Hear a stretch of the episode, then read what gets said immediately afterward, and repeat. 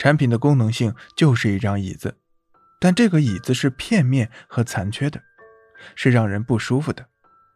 为什么不用故事来做靠垫、坐垫，让大家都舒服呢？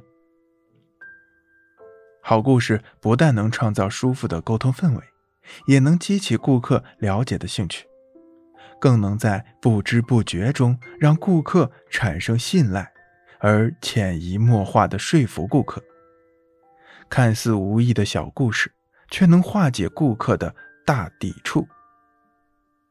当然，故事不能脱离顾客的生活范围。前郭村后街摩托车城、建设路。都是顾客所熟知的，熟悉的人名地名才能打动顾客。你在乡下卖产品讲城里的故事，你在国内卖产品讲国外的故事，与顾客的共鸣度都会降低。讲故事的目的是为了与顾客产生共振，共振就要频率一致。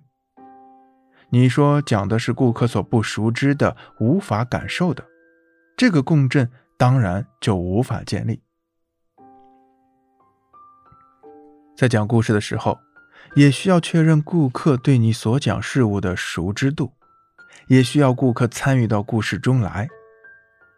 在讲的时候要有互动问答，比如品牌的故事，导购故意问你知道钱锅村吗？就是让顾客参与进来。在获得信息反馈的同时，让顾客和你一块儿去展开想象。故事就是椅子的坐垫，大地上的阳光，佳肴里的调料，能用最温柔的方式触摸、触动顾客的需求。销售的语言技巧很多，讲故事仅是一种方法，但如果一招用到了极致，也能成功。梳理一下，你有多少品牌故事、卖点故事、售后故事？当你能有一个庞大的故事库，在销售时信手拈来，润物细无声，成交自然悄然而来。讲好一个故事，就能多卖一个产品。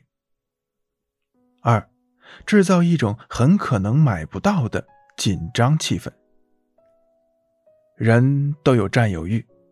当我们得不到一样东西的时候，这种欲望就开始作祟，总把得不到的故事想象得非常完美，即使心里几百几千遍地告诉自己没有十全十美的事物，可是仍然会觉得得不到的东西比到手的东西要好。于是，越是得不到的东西，在心里就变得越珍贵，恨不得马上就拥有它。顾客在购买商品时也是一样的心理。有时越不容易得到的东西，顾客就越想得到。如果销售员能利用好顾客的这种心理，让顾客知道这种产品就是稀缺的，给顾客制造一种很可能买不到的紧张气氛，让他对你所推销的商品产生一种想占有的欲望，然后你再跟他说。现在有货了，这种商品可以买到了。此时顾客心里必然很庆幸，所以就会欣然买下你的商品。下面这个案例中的业务员就是利用客户的这种心理，成功的把房子卖了出去。某业务员正在推销甲、乙两座房子，而此时他想卖出甲房子。因此，他在跟顾客交谈时会这样说：“您看这两座房子怎么样？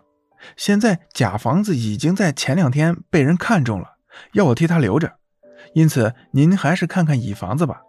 其实乙也不错。”顾客当然两座房子都要看，而业务员的话在顾客心中留下的深刻印象，产生了一种假房子已经被人订购，肯定是不错的感觉。这样，他就产生了乙房子不如甲房子的感觉。最后，他就带着几分遗憾走了。过了几天，业务员找到这位顾客，高兴地告诉他：“您真是很幸运，正巧订购假房子的顾客把房子退回来了。他说家人太多，觉得房子有点小，想另找一座再大点的房子。我那天看您对假房子有意，便特地给您留下来了。您现在可以买到假房子了。”听到这儿，那位顾客当然也很庆幸自己能有机会买到假房子。